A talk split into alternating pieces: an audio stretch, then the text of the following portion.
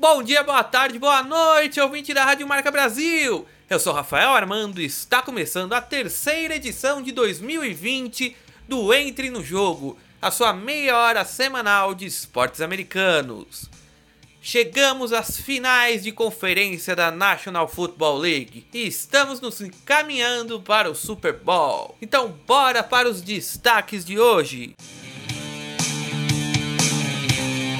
Na NBA, Líderes, os classificados até o momento, as decepções. Esse é um resumo do que você vai ouvir no programa Entre no Jogo desta noite. na MLB, cai mais um técnico por conta do caso dos Astros e São Francisco Giants terá a primeira mulher da história da MLB fazendo parte de sua comissão técnica. Na NFL, E o Super Bowl 54 já está definido. Essa temporada será decidido entre Kansas City Chiefs e São Francisco 49ers. na NHL, Olá, eu sou a Lili Rodrigues e hoje eu vou falar sobre o desafio de habilidades da NHL, o All-Star Weekend, que terá muitas novidades esse ano. Fica aí. o Entre no Jogo começa agora. Basquete! E três!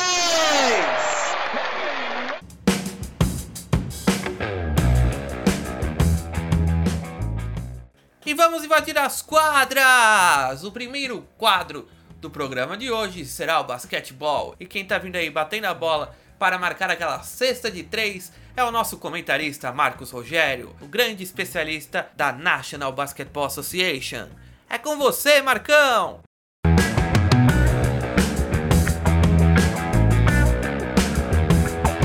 Boa noite, programa Entre no Jogo, da sua rádio Marca Brasil. Aqui quem fala é Marcos Rogério, seu comentarista e amante de NBA. Já se passaram um pouco mais da metade da temporada regular e podemos definir algumas coisas que a tabela de classificação nos mostra. Os líderes das duas conferências já estão há muito tempo estabelecidos e sem serem incomodados. Pela Conferência Leste, o Milwaukee Bucks, com 39 vitórias e 6 derrotas, está a 8 jogos à frente do segundo colocado. Já na Conferência Oeste, os Los Angeles Lakers, com 34 vitórias e 8, e 8 derrotas, estão com 4 jogos e meio à frente do segundo colocado. Entre os times classificados para os playoffs, caso terminasse hoje a temporada regular, há uma boa variação entre os sete clubes. Pela Conferência Leste, os sete classificados são Miami Heat, Toronto Raptors, Boston Celtics, Indiana Pacers, Philadelphia 76ers,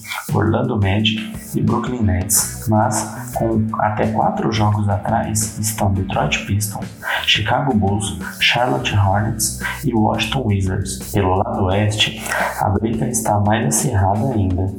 Os sete classificados hoje seriam Los Angeles Clippers, Denver Nuggets, Utah Jazz, Dallas Mavericks, Houston Rockets, Oklahoma City Thunder e Memphis Grizzlies. E com três jogos atrás dos Grizzlies estão San Antonio Spurs, Phoenix Suns, Portland Trail Blazers e New Orleans Pelicans, que está se recuperando na temporada. E as decepções continuam as mesmas desde o início da temporada. Pelo lado leste, Atlanta Hawks, Cleveland Cavaliers e New York Knicks estão na rabeira, acredito que com chance zero de recuperação para classificar aos playoffs. Pelo lado oeste, Golden State Warriors, Sacramento Kings e Minnesota Timberwolves estão decepcionando seus torcedores. O Golden State Warriors mais ainda, pois não engata uma série de vitórias nessa temporada sem as estrelas, os Splash Brothers, e o atual vice-campeão naufragou nos mares da NBA. Esse foi um breve resumo do que aconteceu até agora na temporada 2019-2020 do melhor basquete do mundo. E nos próximos programas podemos falar sobre uma transferência de um jogador All-Star. Trata-se de Derrick Rose, o MVP da temporada 2011, que pode trocar o Detroit Pistons por Los Angeles Lakers ou Philadelphia 76ers. Até o dia 6 do 2, a janela de transferência está aberta. Por hoje é só. Teremos mais novidades no próximo programa. Uma boa semana, fiquem com Deus e chua!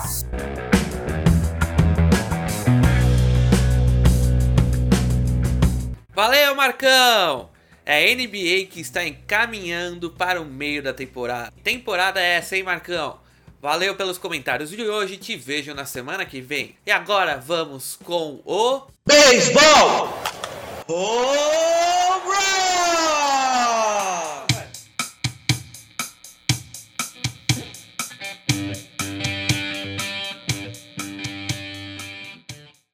Rebatidas simples, duplas, triplas, home runs, roubos de base, strikeouts. É o beisebol e a Major League Baseball que estão entrando no jogo. E estamos apenas a um mês de termos o beisebol de volta, graças a Deus. Dia 21 de fevereiro começa o torneio de pré-temporada, o Spring Training. A partida de abertura será entre o Boston Red Sox e a equipe da Northwestern University, os Huskies. Quando estivermos mais perto da estreia do Spring Training, trarei todas as informações de como funciona o campeonato, quais são as duas ligas que os times participam e onde os jogos serão jogados. Beleza? E quando começa a temporada regular? A temporada regular terá início o seu Opening Day no dia 26 de março, uma quinta-feira, como de costume. Então, estamos perto, meu caro ouvinte, da Rádio Marca Brasil. Depois de três longos meses sem beisebol, estamos pertinho de termos esse esporte maravilhoso de volta. E quanta coisa aconteceu e ainda está acontecendo nessa off-season, hein, ouvinte da Rádio Marca Brasil? O caso da trapaça dos Astros ainda está repercutindo bastante nos bastidores do beisebol norte-americano e mundial. Se você não sabe o que está acontecendo, vou resumir para você. Foi comprovado que o Houston Astros, campeão da World Series de 2017, finalista da Liga Americana em 18 e vice-campeão da World Series em 19, estava roubando, isso mesmo, roubando os sinais dos catchers em jogos no Minute Maid Park, a casa dos Astros em Houston, no ano que a equipe levou a World Series e possivelmente nos anos posteriores, ou seja, desde 2017, os Astros estão sob suspeita de terem trapaceado, roubando sinais dos catchers, facilitando os rebatedores rebatessem as bolas. Caso você queira saber mais detalhes sobre esse caso, entra lá no site da Rádio Marca Brasil, procura o banner do Entre no Jogo, que o site vai te direcionar para os programas anteriores, ou procure o Entre no Jogo lá no Spotify, que também está nessa plataforma. E até o momento, quatro profissionais perderam seus empregos por conta desse caso de trapaça. O gerente geral dos Astros, Jeff Hullo, e o técnico da equipe, A.J. Hint, foram banidos do beisebol profissional por um ano e foram demitidos dos Astros. Outros dois técnicos perderam seus empregos. Alex Cora, técnico campeão com os Red Sox em 2018, foi demitido da franquia bostoniana por conta que em 2017 Cora fazia parte do esquema de roubo dos sinais do Houston Astros. Agora o título de 2018 dos Red Sox também está gerando suspeitas. Cora não estava sozinho nessa. Carlos Beltran recém-contratado pelo New York Mets, também fazia parte do esquema. Com isso, os Mets decidiram que ele não será mais técnico da franquia e, uma decisão mútua, Beltrán foi embora antes mesmo de comandar a equipe em um único jogo sequer. Mas um dos principais alvos da ira dos torcedores é o segunda base José Altuve. O venezuelano baixinho que se destacou tanto nos últimos anos, pode ter sido um dos jogadores que possivelmente tenha usado um aparelho grudado ao corpo que vibrava para avisar que tipo de arremesso viria da mão do pitcher. Diversos memes estão pipocando na internet e tirando o sarro do jogador e do clube. No retorno das atividades com os Astros, o atleta se defendeu e declarou que os Astros estarão novamente na World Series no final da temporada de 2020. Mais alguns detalhes que vem pipocando na internet e nas plataformas de esportes americanos lá dos Estados Unidos podem complicar para José Altuve. Nos playoffs de 2017, o fatídico ano que os Astros foram campeões e foi comprovado que eles estavam roubando sinais, o José Altuve teve um batting average de 0,472% em casa, enquanto fora teve apenas 0,143. É mais de 30% de diferença das rebatidas dentro e fora de casa. Outros dois atletas dos Astros tiveram diferentes gritantes de bet average também, como Carlos Correa, que teve em casa 0.371 e fora 0.211. Já Brian McCann teve uma média de 0,300 em casa e fora é apenas 0,037. Coincidência ou isso prova o crime dos Astros? E uma atitude recente do Altuve também está gerando uma certa discussão. Ao rebater um home run da vitória contra o pitcher Harold Chapman do New York Yankees na final da Liga Americana de 2019, agora no último ano, Altuve, quando estava chegando ao home plate, grita para seus colegas de equipe: La camisa no! La camisa no! para eles não arrancarem a sua camiseta. Uma atitude diferente da maioria dos atletas quando rebatem um home run que dá vitória ao time. Um caso para você lembrar, por exemplo, foi quando o David Bowie do Chicago Cubs, por exemplo, rebateu um Grand Slam, deu a vitória que estava 0 a 3 para o Washington Nationals e os Cubs ganharam de 4 a 3. Quando ele chegou no home plate, a camisa dele foi arrancada, todo, mundo fez uma festa. E o Altuve, o que, que ele fez? Quando ele chegou no home plate, depois de pedir para os jogadores não tirarem a dele, ele correu para o vestiário e trocou de camisa, e só aí que ele foi dar entrevista no campo. Quem o entrevistou foi o repórter da Fox, Ken Rosenthal, que no mês seguinte foi um dos repórteres que trouxe o escândalo dos astros ao conhecimento do público. Ele perguntou no momento ao Altuve o porquê que ele não deixou que tirassem a camiseta dele, e o segundo a base dos astros respondeu que ele era tímido e que da última vez que aconteceu, a sua esposa ficou chateada. O repórter essa semana negou que ele sabia de alguma coisa no momento em que fez a pergunta e que quem sugeriu aquela pergunta foi o produtor do canal, pois no momento que acabou o jogo que o Altuve marcou home run, ele nem viu o Altuve correr para o vestiário. E essa história ainda vai dar muito pano para manga. Agora vamos aos rumores de mercado. Nolan Arenado, terceira base do Colorado Rocks, disse que ocorreu um desrespeito de sua diretoria com relação a ele nos rumores de troca. O gerente geral dos Rocks disse ao repórter Patrick Sanders do Denver Post o seguinte, aspas, Com a temporada chegando e o treinamento de primavera no horizonte, começaremos a focar nisso. Ouvimos equipes em relação ao Nolan e realmente nada resultou. E realmente não resultou em nada. Vamos seguir em frente, do jeito que esperávamos, com o Nolan em roxo e preto como nossa terceira base. Fecha aspas.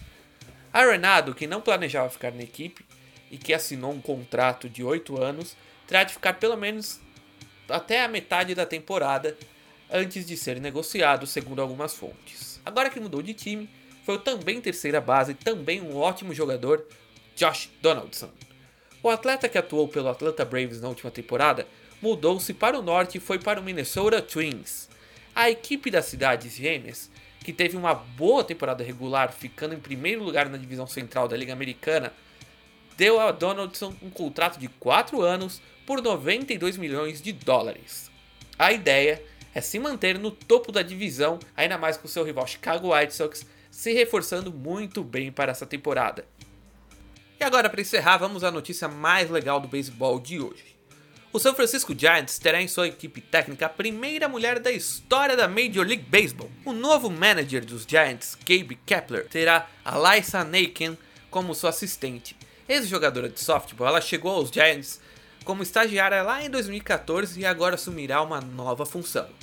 Boa sorte, Alaissa! E agora lá vem ele, o que você vai contar pra gente hoje, meu amigo das teclas, o organista curioso?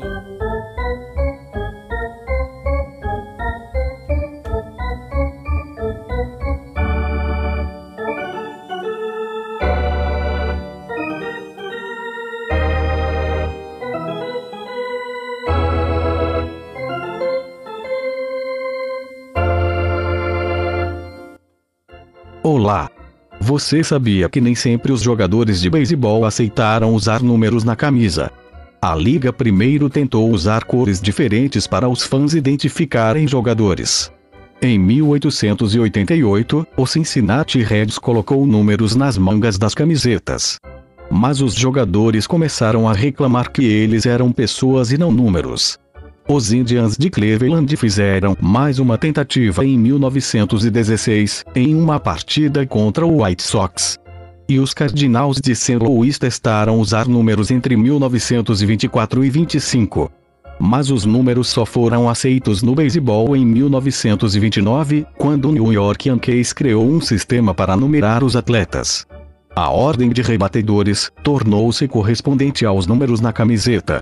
Babe era o terceiro da ordem. Por isso ele era o número 3 da equipe de Nova York. Hoje, a maioria dos jogadores usam as camisas com números entre 1 e 50. Mas existem jogadores que preferem números altos como 99 ou ainda a camisa número 0. Assim, surgiram os números das camisas de beisebol. Que número você escolheria? Até a próxima semana.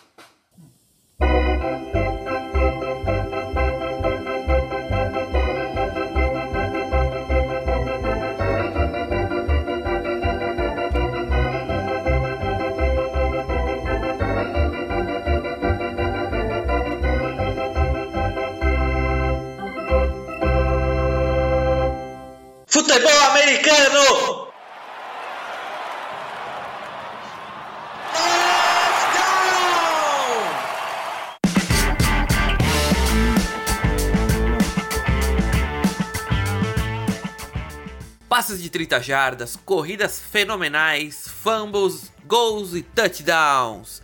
É o futebol americano que está entrando no jogo com o comentarista Lucas Biagio, que vai marcar um touchdown contando tudo o que aconteceu nas finais de conferência do último domingo. É com você, especialista de futebol americano, Lucas Biagio.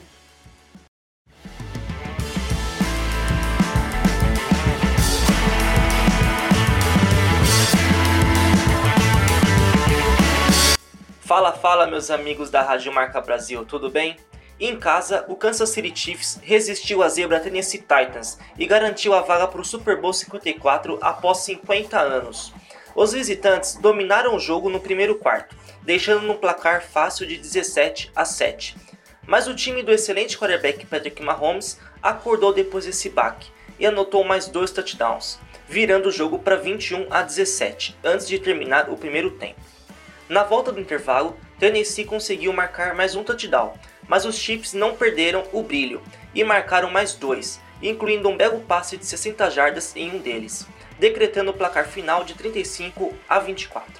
O time dos Titans não jogou mal, fizeram jogadas boas, corridas excelentes de Derrick Henry e até trick play em um dos touchdowns, mas não foram páreos para a defesa de Kansas que estava inspirada. Com esse resultado, Mahomes conseguiu sua quarta vitória de virada na temporada quando seu time estava perdendo por 10 pontos ou mais, sem contar um touchdown lindo que ele fez correndo por 27 jardas e fugindo de vários tackles, além de se tornar o primeiro quarterback da história da franquia a marcar um touchdown corrido e passar para mais de um touchdown durante as finais. Esse atleta é de elite ou não é? E o fiasco do final de semana foi o jogo horrível apresentado pelo Green Bay Packers, lá em Santa Clara, contra os 49ers. O time de Aaron Rodgers não aguentou o poderoso ataque e a poderosa defesa da franquia de São Francisco e tomaram 27 a 0 só no primeiro tempo. Na volta para o segundo tempo, os Packers tentaram uma reação, mas não deu em nada, e o jogo terminou 37 a 20 para os Niners. A defesa terrestre de Green Bay estava tão ruim que Jimmy Garoppolo, quarterback de São Francisco, não teve nenhum passe para touchdown.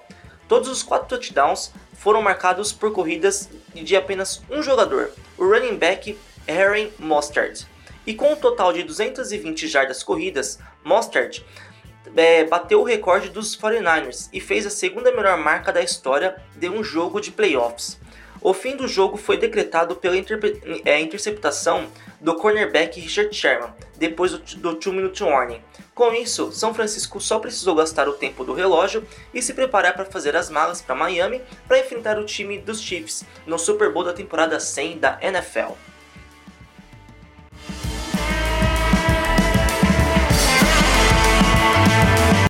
Desde a temporada de 1970, os Chiefs não conseguem essa proeza de disputar a grande final do futebol americano. Na última vez, venceram o Minnesota Vikings por 23 a 7 e conquistaram seu único título da história. Já os Niners não vão desde 2013, quando perderam para o Baltimore Ravens por 34 a 31.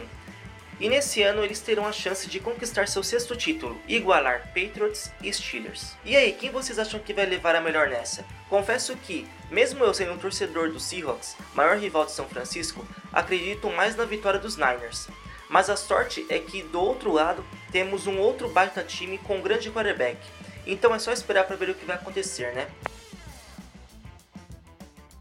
E após os Cowboys demitirem o head coach Jason Garrett, os Giants foram lá e contrataram o ex-técnico principal da franquia de Dallas.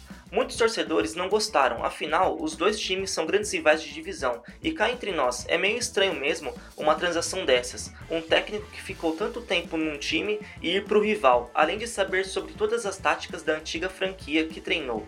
Basta agora os Cowboys darem uma mudada no playbook para não deixar muito fácil a vida dos Giants. Só que em Nova York, Garrett não será head coach, e sim coordenador ofensivo. Nesses 10 anos como técnico principal de Dallas, ele deixa o time com 85 vitórias e 67 derrotas. E agora quem vai assumir o time dos Cowboys será Mike McCarthy, ex-Packers. Bom, por hoje é só pessoal. Até mais. De Lucas Biagio para o programa Entre no Jogo. Valeu, Lucas! Que final de semana incrível. Mahomes fez uma partida sensacional.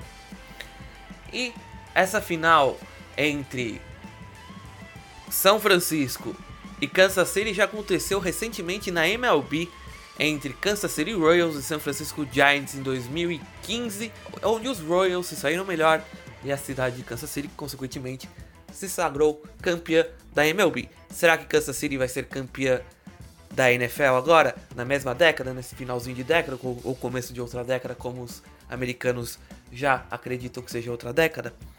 Vamos aguardar e semana que vem teremos muita, mas muita informação sobre futebol americano, pois o programa que vem será o último antes do Super Bowl, a menina dos olhos dos esportes americanos. Então não perca semana que vem se você gosta desse esporte maravilhoso, desse esporte da bola oval, o futebol americano, se você é apaixonado pela NFL. Rock no gelo! Gol!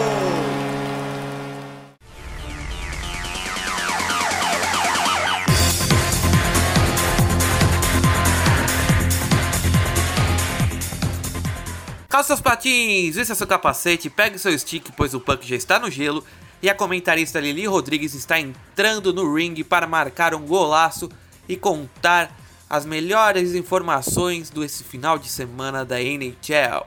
É com você, especialista de hockey no gelo, Lili Rodrigues. Olá, eu sou a Lili Rodrigues e hoje eu vou falar sobre o desafio de habilidades na NHL All-Star Weekend, que terá muitas novidades agora em 2020. A NHL vai realizar duas competições novas na próxima edição do NHL Skills Competition, que faz parte do Honda All-Star Weekend 2020 vai acontecer neste final de semana, dias 24 e 25 de janeiro, em St. Louis. Puck Control Relay e Premier Pacer deixam de compor o evento, dando espaço para o Elite Women's 3 on 3, o primeiro evento feminino na história do All-Star Weekend, e também o NHL Shooting Stars. Além dessas novidades, teremos o Fastest Skater, onde Conor McDavid pode tentar o seu quarto título seguido. Save Streak, Accuracy Shooting e Hardest Shot, onde também Steve Weber terá a chance de brigar por sua quarta conquista.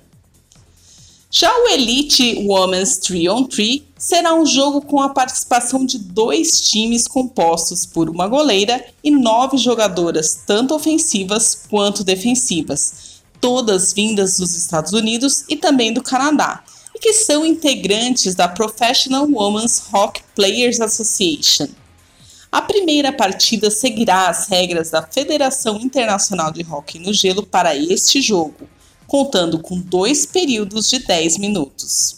Em caso de empate, haverá uma prorrogação de 3 minutos.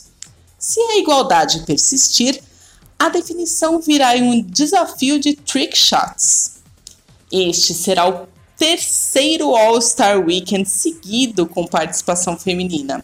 O time Olímpico esteve na edição de 2018 e quatro jogadoras foram à Califórnia na edição de 2019. Além de todas essas novidades, o desafio de habilidades no NHL All-Star Weekend terá mais coisa nova em 2020. Oito jogadores e duas jogadoras terão direito a sete tentativas cada buscando acertar alvos valendo pontuações variadas. Os 10 atletas estarão localizados aproximadamente a 30 pés acima do gelo, que corresponde a um pouco mais de 9 metros. Na hipótese de empate, serão três tentativas para cada envolvido. Ainda não havendo um vencedor ou uma vencedora, a disputa será em Sudden Death, quer dizer, morte súbita. Essas foram as novidades, ou a principal novidade desse final de semana que vai acontecer na NHL. Na próxima semana eu virei com mais notícias para vocês. Até lá!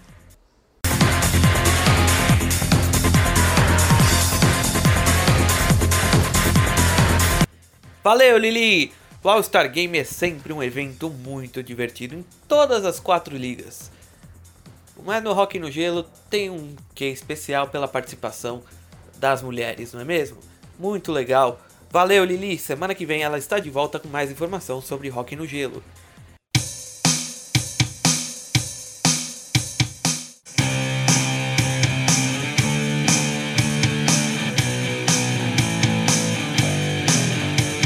Estamos encerrando mais um Entre no Jogo aqui na Rádio Marca Brasil.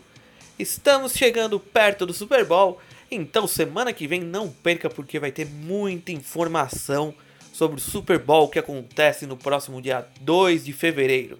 Semana que vem, NFL em dobro, em triplo, aqui no Entre no Jogo da Rádio Marca Brasil. Então, assim eu me despeço, até a semana que vem. Um grande abraço meu, Rafael Armando, e dos comentaristas Lucas Biagio, Lili Rodrigues e Marcos Rogério. Até a semana que vem e fui!